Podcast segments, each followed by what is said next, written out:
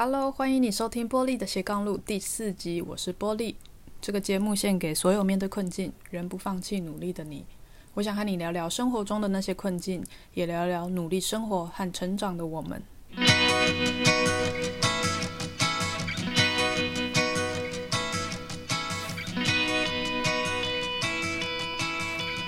大家这个礼拜过得好吗？这几天我看到一个很有趣的新闻。它的标题是这样讲的：是一个五岁的小孩撞到了百万名车特斯拉，结果呢接受了酒测。那这个车主是呃，好像一个月前买了这个特斯拉的新车。那那一天呢，他开着他的新车去送货，所以把车临时的停在这个呃送货的地点的门口。那有一群小朋友在骑脚踏车在那边玩，其中有一个小孩好像就骑得太快，所以没有控制得很好，撞上了他的特斯拉。那这个车主呢，听到撞击的声音就跑出来看，结果就发现这个他的钣金可能有一些受损。那他觉得说要让这个小朋友学习为自己的行为负责，所以他就报警处理。那我想可能也是跟保险出险相关的行政事情有关，然后那总之这个警察就来了。那根据这个警察的标准作业流程的话，就是呃，肇事者要接受酒测这样子。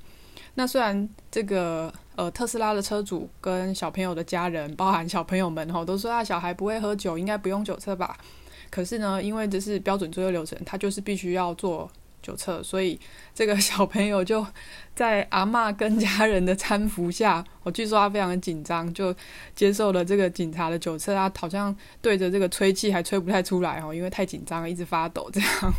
哦，最后在这个特斯拉车主也示范给他看哦，那这个家人一直鼓励他，他最后完成了这个酒测。那双方也就达成了和解这样子。那这个新闻会会曝露出来，是因为特斯拉的车主。呃，在脸书 po 文，那他的意思是说，觉得这个小朋友非常的了不起，哦，勇于的为自己的行为负责。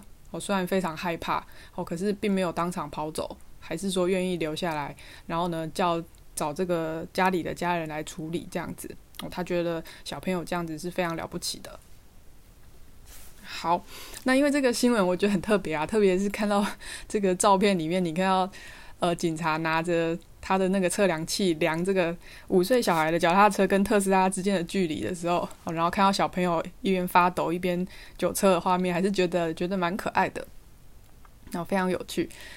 那因为它里面讲到了负责任的这件事情嘛，那我就想到说这几年其实呃在企业或者说管理界很常听到当责这个词，所以我蛮想借着这个有趣的故事新闻来跟大家聊聊当责跟负责。有什么不一样呢？好，去年，嗯，因为有参与一些企业的内训课程的设计嘛，有一堂课我们就是以当责为主题来谈。那因为是企业的内训课程，所以它的内容的设计上呢，还是比较以公司的角度为出发点，所以比较会是说，呃，希望员工可以多做一点啊，或者说承担起更多的责任等等。那虽然当责的一部分的概念，的确是希望。我们个人可以承担责任，但是如果说从公司的角度出发来谈当责的话，的确还是难免会让人联想到说，诶，这是不是只是公司想让员工做更多事情一种说法？是不是还是想要叫员工多做事的这种感觉？所以我觉得，为了避免这种误解的话，今天比较想要从个人的角度出发，那来谈谈说，如果能够做到当责，这对我们个人有什么好处吗？那我想从三个角度来帮助你理解什么是负责，什么又是当责。假设现在有一个助理，嗯，前一天呢，老板交代说，明天早上九点有重要的客户要来公司开会，哦，您赶快把这个开会用的点心和茶水要准备好。那第一个助理心想说啊，怎么又有客户要来啦？这个礼拜已经是第三次了呢，又要准备。这个点心和茶水，我还有别的事情要处理，我订单都还没打完，为什么每次都是我要准备这些东西啊？难道不能叫别的助理去处理吗？哦，所以呢，他在那一天早上八点四十五分，也就是开会前的十五分钟，才慢吞吞的起来开始动作。那第二个助理呢，他早上八点就一到公司，先处理这件事情，他煮咖煮咖啡，他泡茶。那虽然他事先把杯子有冲洗过，但他没有擦干，我就把这个湿湿的杯子放在桌上。那点心的话呢，他就打开公司的柜子，看看里面有什么样的点心饼干，就把它拿出来放到桌上摆盘放好。那第三个助理呢，他接收到这样的讯息的时候，他先问老板说：“诶，这次要来的客户是哪一位？是台湾人还是外国人？”哦，他检查一下自己的笔记，看一看是不是有关于这个客户的之前的一些记录。哦，他可能喜欢喝的是茶还是咖啡？那茶他要的是红茶还是要喝台湾茶？他是不是外国人？如果是外国人的话，是不是要准备一些有台湾特色的点心啊，或是伴手礼？那他把这些项目确认好之后呢，早上八点到公司，他就先处理这件事情。他把茶杯啊、点心盘都洗好，然后擦干，放到会议桌上。那准备好之后呢，他还顺便确认这个投影机还有荧幕的情况是不是正常。那窗帘是不是要拉下来？不然的话会不会太亮，以免这个影响了荧幕的观看，那也把冷气的温度调好。那会议之后呢，他也询问老板说：“诶，这个客户这天开会的情况有没有一些需要调整的地方？”最后把这个相关的记录更新到客户的资料当中。那从这个故事里面的三个角度，应该可以很明显的了解到说，第一个助理可能连负责也称不上。对吧？他不仅是内心充满了抱怨，他的动作也慢吞吞。九点要开会，你八点四十五才开始准备，万一客人提早到呢？哦，那你可以想象他做事情一定也很随便。那第二个助理的话，我们可以说他是一个负责任的助理，因为他还是把呃老板的指令做好了，对吗？他没有多做指令以外的东西，但至少指令本身的事情他是做好的。哦，那虽然在细节上还有一些进步的空间。那第三个助理呢，他是一个当责的助理，因为他不只完成了老板的指令，他还多做了很多老板其实没有说的东西，他也注意到了，而且他愿意去把它做好。那为什么会有这样的差别呢？其实这三种助理我都有遇过。那第一种助理，这我讲的这个内容都是我真的有看过的。那第一种助理真的是少数啦，我并不是，并不是。助理都是这么这么混，或是态度不好的，这种是很少很少很少才会遇到。那大部分的助理是第二种助理，我就是呃一个口令一个动作，你跟他讲他会做好，那你没有讲他就不会做，像这样子。那第三种助理呢，就非常非常稀少，是算是稀有动物。如果有的话，在公司一定是非常抢手的人才这样子。那为什么会有这样的差别？第一个助理觉得自己是受害者。对不对？他觉得老板偏心，每一次都把事情、工作丢给他，他觉得他被剥削，他觉得他没领多少钱，还要做那么多的事情，所以他有一种呃，好像被害或者是说受害者的心态。那第二个助理觉得，所以这是他工作应该做的事情啊，所以呢，他会在时间的期限内把老板的指令完成。那第三个助理呢，他把这件事情当成是他自己的事情，所以他愿意多花时间去做确认，好关注细节，啊检查笔记做记录，做到很多老板其实没有要他做的部分，他也会把它做好。那如果你是老板的话，你会比较欣赏哪一位助理呢？反过来说，你觉得哪一位助理他工作的时候是比较快乐的？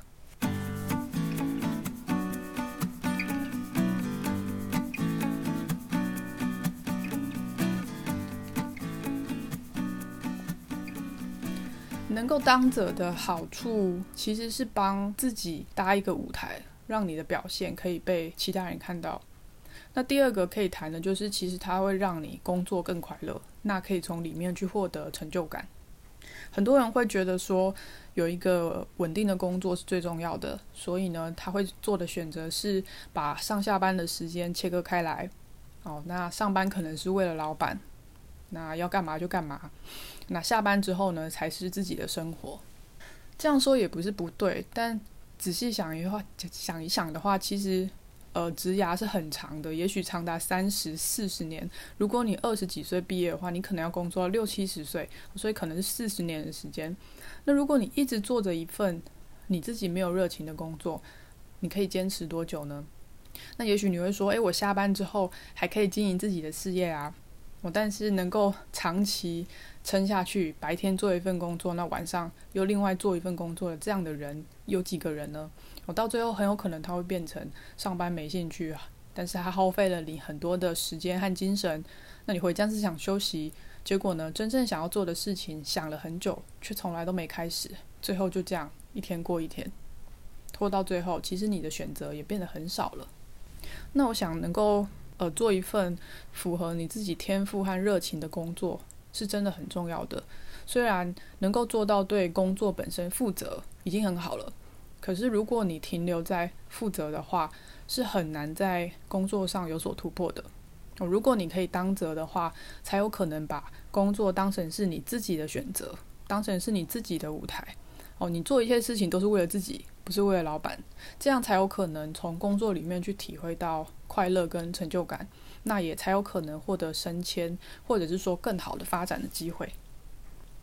现在回想起来，我最早体会到负责和当责的差别，是我还在科技公司工作的时候。我那时候进公司大概两年多，原本是做国外业务，那时候负责中东地区的新客户的开发。我去杜拜参加过三次的展览。那开发了好几个新客户，也好不容易做到几千万的比较稳定的业绩。结果那时候公司的老板他突然希望我呃转去做公司的产品经理，也就是 PM 的角色。那呃产品部门在我们公司当时是一个新成立的部门，哦，所以里面的成员基本上要不然就是新人，要不然就是别的公司挖过来的 PM。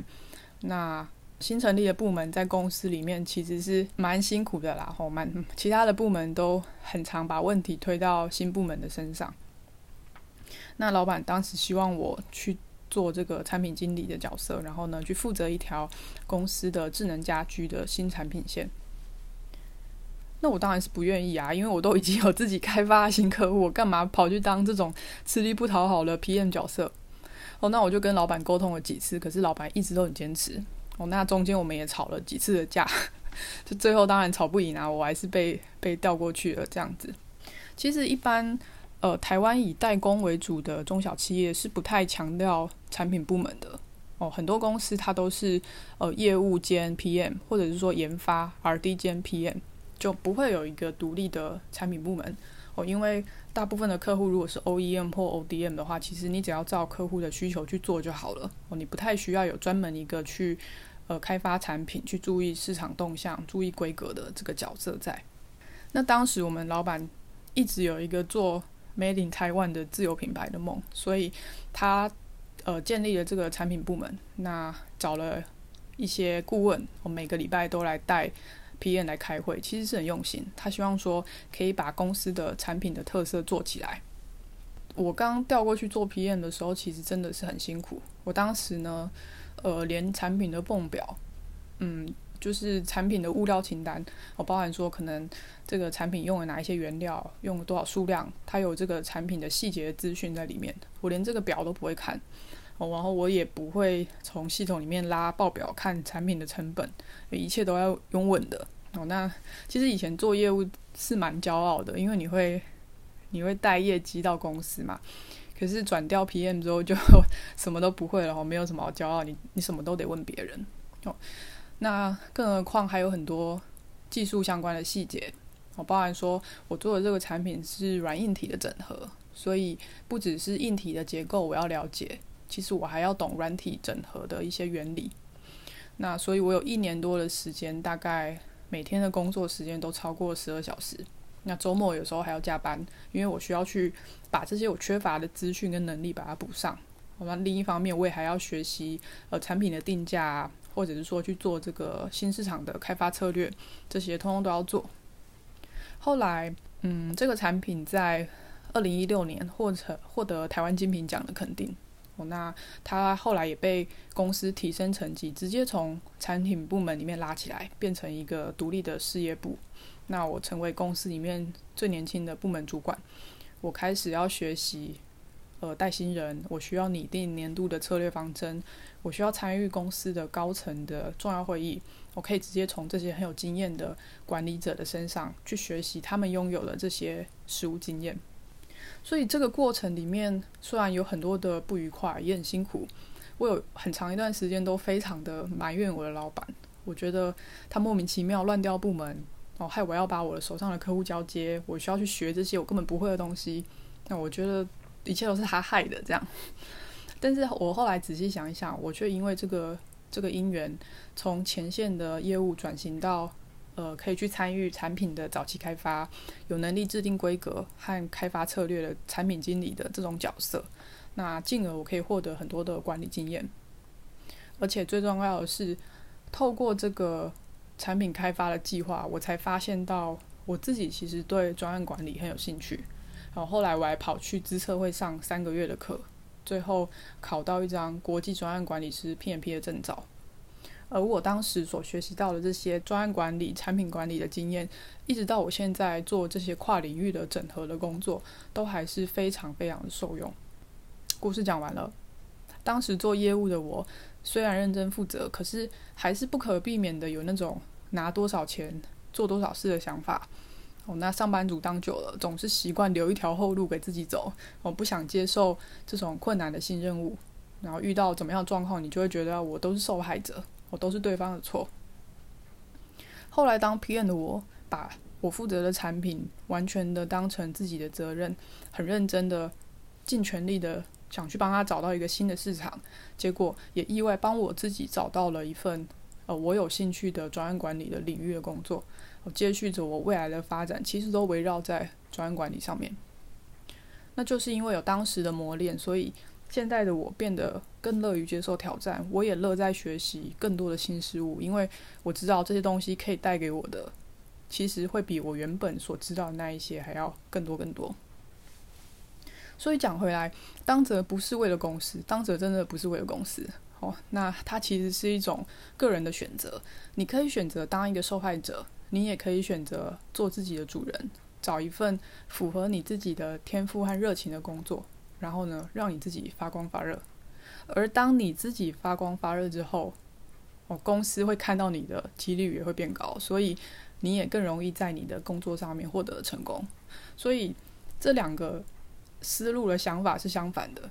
哦，如但是如果呢，你想着说，哦，我因为公司要求我必须当责，哦，跟因为我自己选择当责，我希望我自己能够做得更好。我希望有这个舞台让我去发挥。那最后公司会看到你，这两个东西是是不一样的，哦，是不一样的。所以就我自己的角度来说，嗯，把自己想做的东西做好，那能够被看到的几率会更高。那这也是你会有成就感，你会有开心的一种可能性。所以啊，最后回到最一开始的时候，五岁小孩撞特斯拉的这个新闻，你觉得他是负责还是当责呢？如果你有一些想法的话，欢迎你留言或者是私讯跟我说说你的想法哦。非常感谢你收听今天的节目，欢迎你在脸书的粉丝专页搜寻玻璃的斜杠路留言和我分享你的心得。你也可以到以下的网址找到今天节目的逐字稿。请输入 p a u l i e c l c 点 c o m 斜线 b l o g blog p a u l i e c l c 点 c o m 斜线 b l o g blog 玻璃的斜杠路，我们就下个星期再见喽，拜拜。